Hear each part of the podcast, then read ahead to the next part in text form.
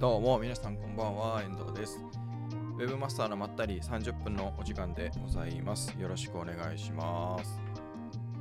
えーこの配信はですねウェブマスターの手帳の YouTube チャンネル Facebook ページ、えーそれから Twitter えーあと LinkedIn、えー、LinkedIn は私個人のアカウントこの4つで同時配信をしております。千田さんどうもありがとうございます。こんばんは。よろしくお願いします。で、それぞれですね、配信が終わった後は動画が残ります。あとは、えー音声のみ、ポッドキャスト配信もしております。Google Podcast、Spotify、Apple Podcast、Amazon Podcast などなどで配信をしておりますので、気になる方は Webmaster のまったり30分で検索をしていただければと思います。よろしくお願いいたします。さてさて、大丈夫そう？ですかね ?YouTube 大丈夫？うん大丈夫そうですね。Facebook OK、えー Twitter も OK、LinkedIn も大丈夫そう。はい。では、やっていきたいと思います。え今日の話題なんですけれども、一つ目がですね、えー Facebook が EU から、Facebook が EU から撤退する日が来るっていう話と、あクエスチョンっていう話とですね、えー SNS のトラブル共有サイト、とまりぎっていうサイトの話と、え3つ目が、Twitter が下向き矢印のボタンを導入するクエスチョン。でこの3つをお話ししたいと思います。はい。え1つ目がですね、なんかまあちょっとニュースになって、えーでまあ、多分テレビとかでもどうなんでしょう、報道されてるのか、ニュースで取り上げられてるのかちょっとわかんないですけど、えー Facebook が、ま、EU が、あれですね、あのーま、プライバシーの、えーいろいろ法律がどんどん厳しくなってって、で、Facebook がそれに対してそのルールだと自分たちは EU でサービスの提供ができないよというような話にどうやらなってるということなんです。まあ、ググっていただければですね、いろいろあの出てくると思うので、あの記事が。一応、貼っときましょうか。えー日本経済新聞のあの記事を今ちょっとコメント欄の方に貼っておきます。旧 Facebook、ね、今メタになっちゃいましたかね。えー欧州でサービス断念もと EU の規制でということなんですが、まあ、EU からその他の国に、あのー個人情報のデータをこう移すっていう時にはいろいろこうルールがあるというかルールがありますよということですね。でそのそれについてそれで多分 Facebook がそういう Facebook っていうかまあメタがですね、えーその条項に沿ってないよっていうことを欧州司法裁判所が出したと。で、えっ、と、メタが3日、まあこれ2月3日だと思うんですけど、21年の年次報告書で、えー EU の規制に対する見方を示したと。で、まあ EU でサービス提供できなくなるよっていうことらしいんですけど、で、なんか今日、ブルームバーグだったかな？の、あのえー TikTok のアカウントだったかで、ブルームバーグので、あと普通の記事としても出てるんだと思うんですけど、あの、フランスのね、大統領だったかな？が、だった、誰だったかが、ああ、別にいいけど、Facebook いらないし、みたいな、あの、撤退するよみたいなことを Facebook が言ったら、どうぞどうぞ、別に私たちは困りませんけど、みたいなことを言ったって。で、結構なんかそういう EU 関連ではもう別に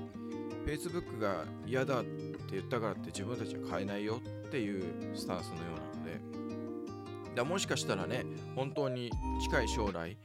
えーヨーロッパ、まあ、EU で Facebook があ使えなくなる、えー Facebook が撤退するっていう日がもしかしたら来るかもしれないですよね。結構なんかリアルにあるかもしれないななんて僕はちょっと思ってるんですけど。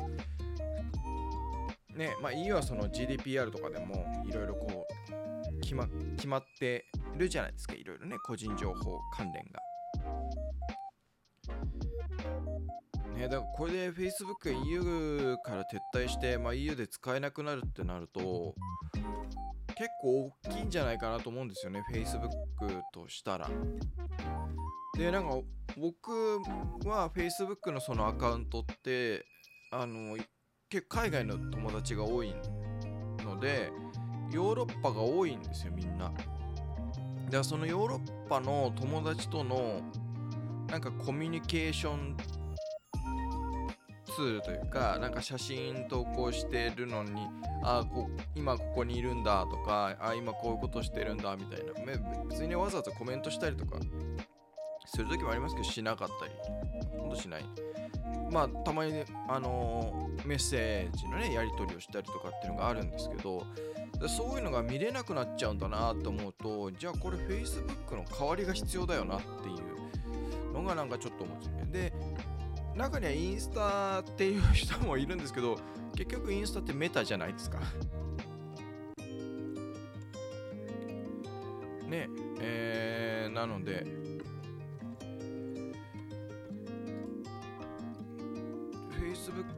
メタがメタ社が撤退しちゃうとどうなるんでしょうみたいな感じですね。千田さんが、えー、遠藤さん EU にはメタに類似したサービスがあるんでしょうか？どうなんですかね？僕はあんまり聞かない。みんななんか Facebook な気がするんですけどね。だからこれでもなんか Facebook が撤退ってなったらなんかできそうな感じはしますよね。EU, EU 初のあのそういう SNS サービスみたいな。あの中国のウェイボーでしたっけ？みたいなね感じで。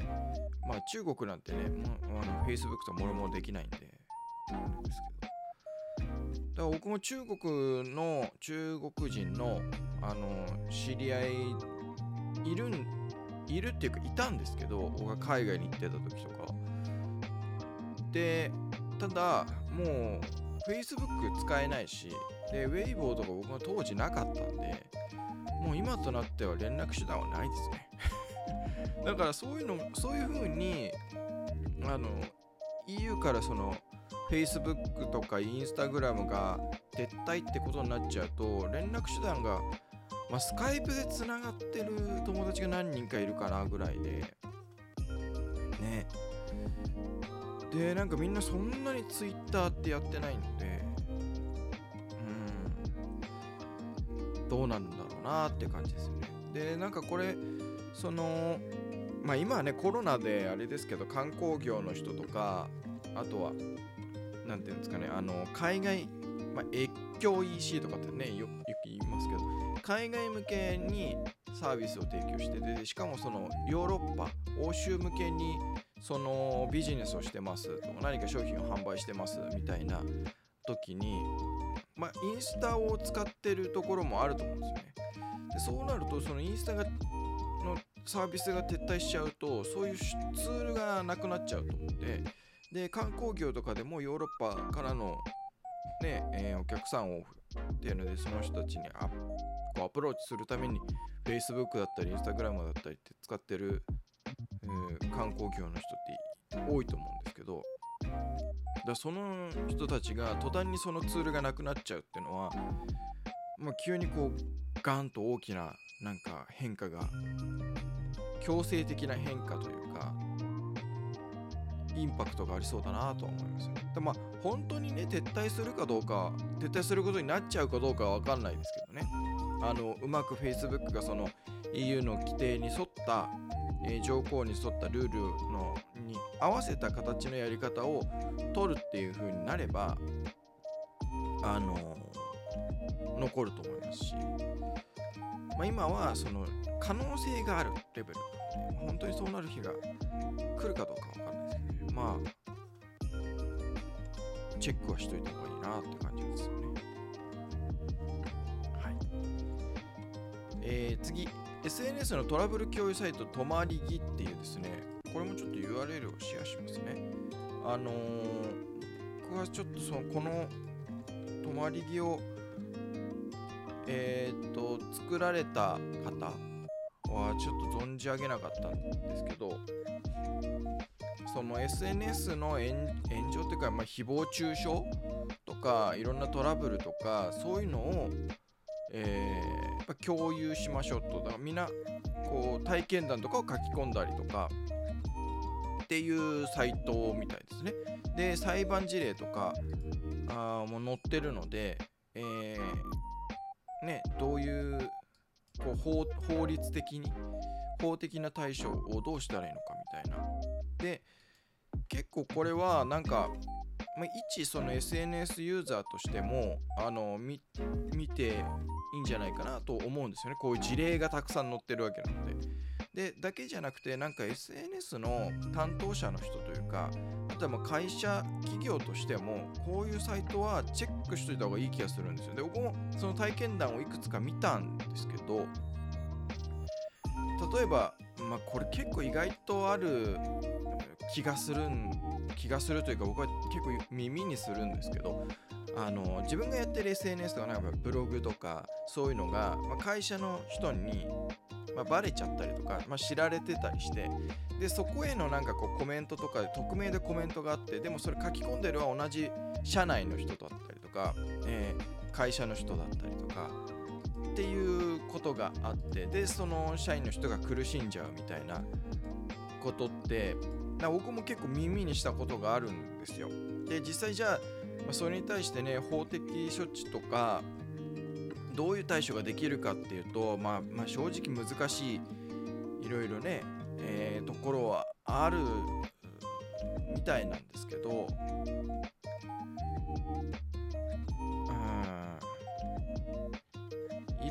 こうその SNS とか、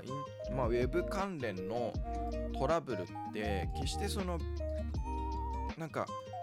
ビジネスと全然関係ない例えば会社の炎上とかとはまた違う話で社内の社員同士のトラブルってあるわけじゃないですか。ね、えー、嫌がらせだったりとか社内のいじめとかねそういうのってまああるじゃないですか。ねその個人攻撃だったりとかってあると思うのでそういうのにもやっぱり会社は対処しなきゃいけないと思うんですよね。それをなんか見て見ぬふりは、まあ、すべきじゃないと思いますし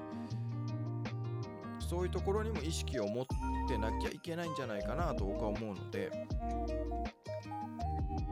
ね、でその自分たちの商品とかサービスについてのその、えー、炎上とかだけじゃなく会社に対しての誹謗中傷とか会社の社員に対しての、えー全然知らないねお客さんとかその全然関係ない人たちからの誹謗中傷だけじゃなくてね。でこういろいろあると思うので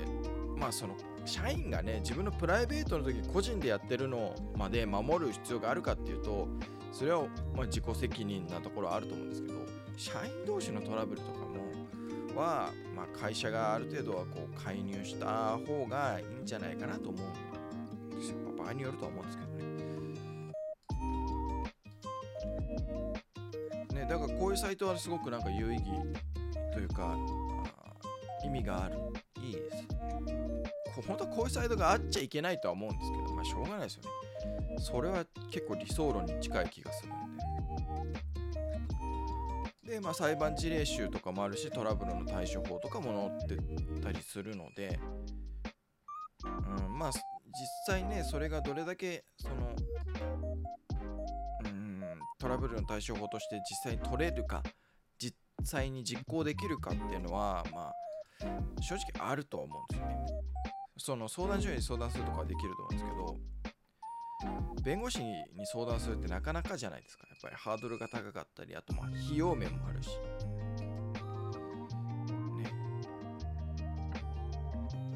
うん。まあでもねこういうのが本当はない方が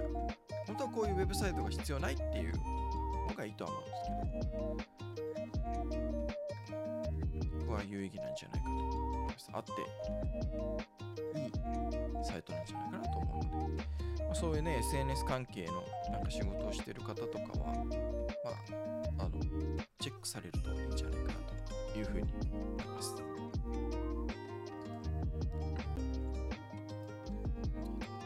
えー、最後3つ目、ツイッターが下向き矢印の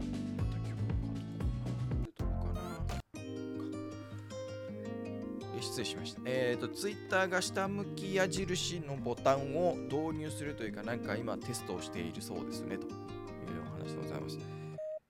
あの、ツイッターの、ま、いいね、ファボ。ね、あの、ハートマークのボタンありますけど、ツイートに対して。それ以外に、その横にどうやら下矢印の、えー、こうアイコンというかボタンがついて、そのツイそのまあツイートとか、あとはリプライとか、リプライなのかな？ツイート時代についてるのか、リプライとかに対して、それがあの適切かどうかみたいな。まあだから、形言っちゃえばまあ YouTube の低評価ですよね。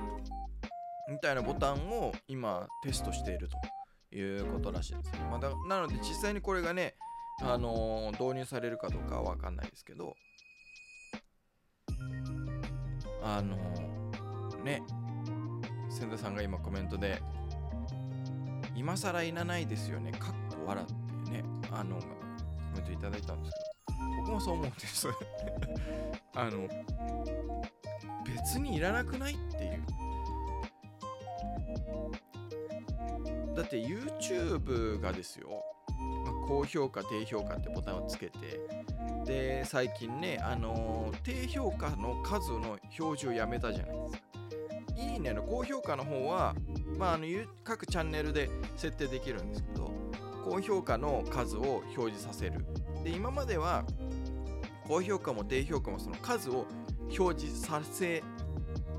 表示させるか表示させないかの2択だったんですけど今デフォルトで低評価の方の数は低評価ボタンはあるけど低評価のボの数押す数、押された数は表示されなくなって高評価の方だけ、えー、表示されるで両方表示されないあの数を表示させないっていうのは今だ今でも残ってるんですけど。でやってるぐらいでで実際僕もそのこれ Webmaster の手帳じゃないんですけど他の YouTube チャンネルとかでおあのお手伝いしているようなところとかであの動画を投稿するたびに必ず低評価が1つくんですよ。でついてたんですね前。でまあなんか多分まあ本当にあのあの 言葉を選ばなければまあ暇な人なんだなっていうかあのなんですかねチープな人っていうかね、そういう方まあいらっしゃるじゃないですか SNS 上に。そこに時間とエネルギーを使ってる時点であなたちょっとやばいっせみたいな。あなんか幸せな人生送れてないんだろうなっていう方いらっしゃるじゃないですか。でまあその毎回低評価その全然つかないんですよ。その1だけなんですで必ず動画を投稿してからそのある程度の期間内時間が経つと必ずそのタイミングがつくような人が大体同じようなタイミングがつくっていうのがあってまあこれは多分特定の誰かが低評価をしてるんでしょうみたいな話で、えー、だったんですよ。でそれがですねその低評価の数が表示されなくなったらパタッとなくなったんですよ。だからあの低評価1っていうのをがついているその動画に1っていうのをつけたいみたいな人いらいるんですよね。そういうこう人生の無駄な使い方してるっていうかあの不幸せ幸せな生き方につながらないことに一生懸命なる人たちって。でそれでストレス発散とかっていう人もいるんですけどやばいよなっていう。いやもうそれでストレス発散しちゃってるからそっちどんどんそっち行ってんだろうなっていう。僕はまあ個人的には思うんですけど。っていうようなことがあったりして。なのでそのツイッターのその下向き矢印のボタンまあ要するに低評価ですよね。は今更なんでそんなことし始めたんだっていうのが、まあ、僕は思いますね。うーん。いらないでしょ。まあそのなんかねあの沈黙、まあ、要は、えーコメントを書くかいいねを押す以外の選択肢がないと沈黙イコールやっぱり同意になっちゃうところはあると思うのでそれ以外の、まあ、選択肢として下向き矢印っていうね、えー、そのコメントはどうなのみたいなのを簡単にっていうのはあるかもしれないんですけどまあそれを100歩譲っても僕はいらないんじゃないかなって思うんですよね。うん、あんまいいことないでしょっていう。でやっぱりこう僕は雑談でもね何回も言ってますけどそういう明確なこうコメントとかで書いてくれてれば分かるんですけどそのいいねとかあれまあ高評価低評価っていうのはそのコンテンツの評価にならないんですよね。どういう理由でそのボタンを押してるかが明確じゃないし複数あるし理由が。だからそれに左右されちゃうっていうのは良くない、なので僕はもう全然判断基準にはしてないですね、うん、でもう雑談でもね何回も言っちゃいますけどそのあんなのいくらでも作れちゃうんでそのそれがまあインフルエンサーとは言いませんけど特定のまあ何て言うんですか宗教に近いような感じでこうファンがいる。ね、えー、宗教とではないですけど宗教的な感じでこうファンがいる人とかいるじゃないですか。そうすると、まあ、その人が社会的にあのインフルエンスがあるか、まあ、影響力あるかっていうと、まあ、僕はそうは思わないんですけどそのファン層がある程度多いみたいなね、えー、特定の偏ったファン層がいるみたいな人たちだともういいねの数なんか簡単に増えちゃうわけですよ。でじゃあそれがその人が投稿してるものが本当に社会的にいいのかとか本当にコンテンツの内容でいいのかっていうとそうは限らないみたいなことになっちゃうんでうんね。だからそのまあいいねはまだいいんですよ。そんなに害がないんで。ただその下向き矢印みたいな低評価みたいなのはね多分まあ例えばですよ。このこいつ雑談配信を聞いても僕の顔が気に食わないとかこいつの顔好きじゃないとか声が嫌いだとかねいると思うんですよ。でそういう理由でもマイナスのその下向き矢印とかを押すみたいな人が、まあ、当然出てくると思うんですね。まあもういもういらないとは思うんですけどね。ただまあなんか僕はこうどうもそのなんか別に政治の話をするわけじゃないんですけど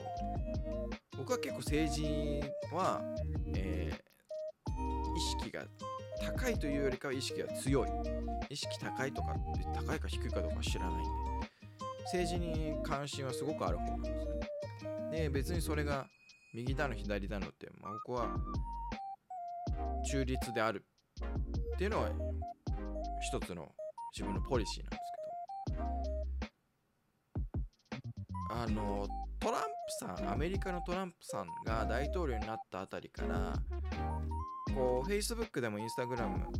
とかつまり Twitter もろもろでもこう規制がかかったじゃないですか発言と。トランプさんの発言に対してアカウントをバンしたりとか。で今コロナでもそうですけどそういう規制をかけるっていうのが僕はこうウェブとかそういうのウェブのプラットフォームとして僕は好きじゃないんですよ。あのー、誰でも自由に発言ができる誰でも自由に自分の意見を世界に対して投稿できるっていうのが僕はあのー、ウェブのいいところだと思うんですよ。そこに規制がかかってしまうと僕はそれウェブのなんか魅力が大きく損な損なわれてしまうというかねいいんですよ。右の人も左の人も両方いていい。両方いるからバランスって取れるわけじゃないですか。どっちか片っぽしかないダメですよってそれ以外ののもう片方のこういうような発言はダメですよって規制をかけちゃうとバランスが崩れちゃうと思うんですよね僕は。なのでなんかそうああそこら辺からなんかちょっとうんなんか残念な方に進んじゃってるなっていうのは感じてて。だからそういうのがいまあ、未だにそのコロナとかでもそうですし、えー続いてるので、まあ、そういう流れとしてその下向き矢印ボタンみたいなのもうーんこう入ってきちゃってるのかなと。なんかもう前にもね実際話しました。もういいねもういらないんじゃないかと僕は思うんですよ。前ジャック・ドイドーシーかとかっていうね。あのもう今やめちゃったと思うんですけどツイッターの元ね CEO の創業者の人。もう今もう一回ツイッターを作り直すならそういういいねとかそういうのはつけないって言ってたんで。うーん。なんかね。だからもういいじゃないですか。もう投稿するだけ。であとはまあリツイートとかはいいですよ。ねとかシェアをするとかは別にいいと思う。あとコメントを書くとかは別にいいと思うんです。だもういいねを押したりとか、まあ、低評価をしたりとかって、まあ、ぶっちゃけ別にいらないよねってのは本当思いますね。千田さんが低評価するなら見なくていいしフォロー解除してくれればいいのですが一定数いるんですよね変な人。そうなんですよね。粘着質な人っていうかね。でやっぱあれ困あの困るっていうかその SNS に限らずなんですけど、まあ、例えば、まあ、動画とかでもコメントの返信をしなかったとかっていうのでなんかそれを根に持って嫌いみたいな根に持つ人っているんですよね。そんな全部のコメントなんか対応返してらんないよみたいな。ね。でコメントに返信してくれなかった。っていうのでそういう根に持って嫌いになる人たちみたいなのがいたりして。でそういうのってこう SNS の企業アカウントでもあるんですよね。あのなんか粘着して本当嫌だなって僕思うんですけどまあねクライアントの会社先なんで僕もそんなあなたクラこの人あなたってみたいなことから返信したりしないんですけどあの本当に良くも悪くもですね公平に返信しとかないとまずいんですよ。ねえ粘着質なんですよねなんか。だから Facebook にしてもですねなんかインスタでもなんか Twitter でもなんか YouTube でも何でもそういうので A さんな誰かがねそのコメントしてくれたみたいな時にその A さんに対しては返信してコメントしてるのに私のにはしてない。いやそのさみたいな。時間もあるじゃんみたいな。ねその毎日毎日ねさんもうコメントが入った瞬間に返信とかしてらんないっすわみたいな。そのまとめて時間取ってまとめてやってるんでみたいな。そのコメントがつかない時間もありますよ。タイムラグみたいなのみたいな。だからそういうとこは理解できまあねそれなかなかやったことない人はやっぱりそこら辺まで理解ができないというか、まあ、意識がいかないっていうのもしょうがないってしょうがないんですけど。だからもう変に深くこうたくさんコメントを書くっていうのもありなんですよ。ありなんですけどとりあえずありがとうございましたみたいな一言ぐらいのコメントに抑えるっていうのも、まあ、手かなと僕は思います。でよっぽどやっぱりその SNS 上で頻繁にこうねいろいろコメントしてくれたりいろいろ書いてくれたりとかって人のやっぱりその関係値によってそのコメントの文字数というか返信する熱量みたいなのも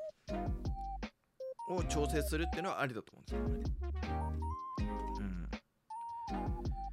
そうなんですよね。変な人っているんですよね。困っちゃいますよね。そういうかまってちゃんみたいな人がね。でやっぱりその企業のアカウントでそういうのを無視できないんで、まあ、一応対応するみたいなね。前も雑談で話したかもしれないですけど、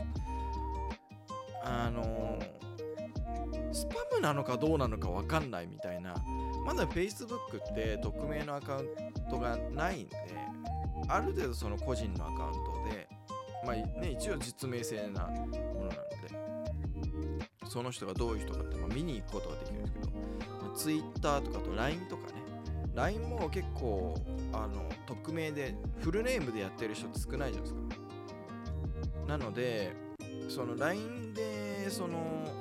今 LINE 公式のねアカウントとかで、えーこう問い合わせが来たりしても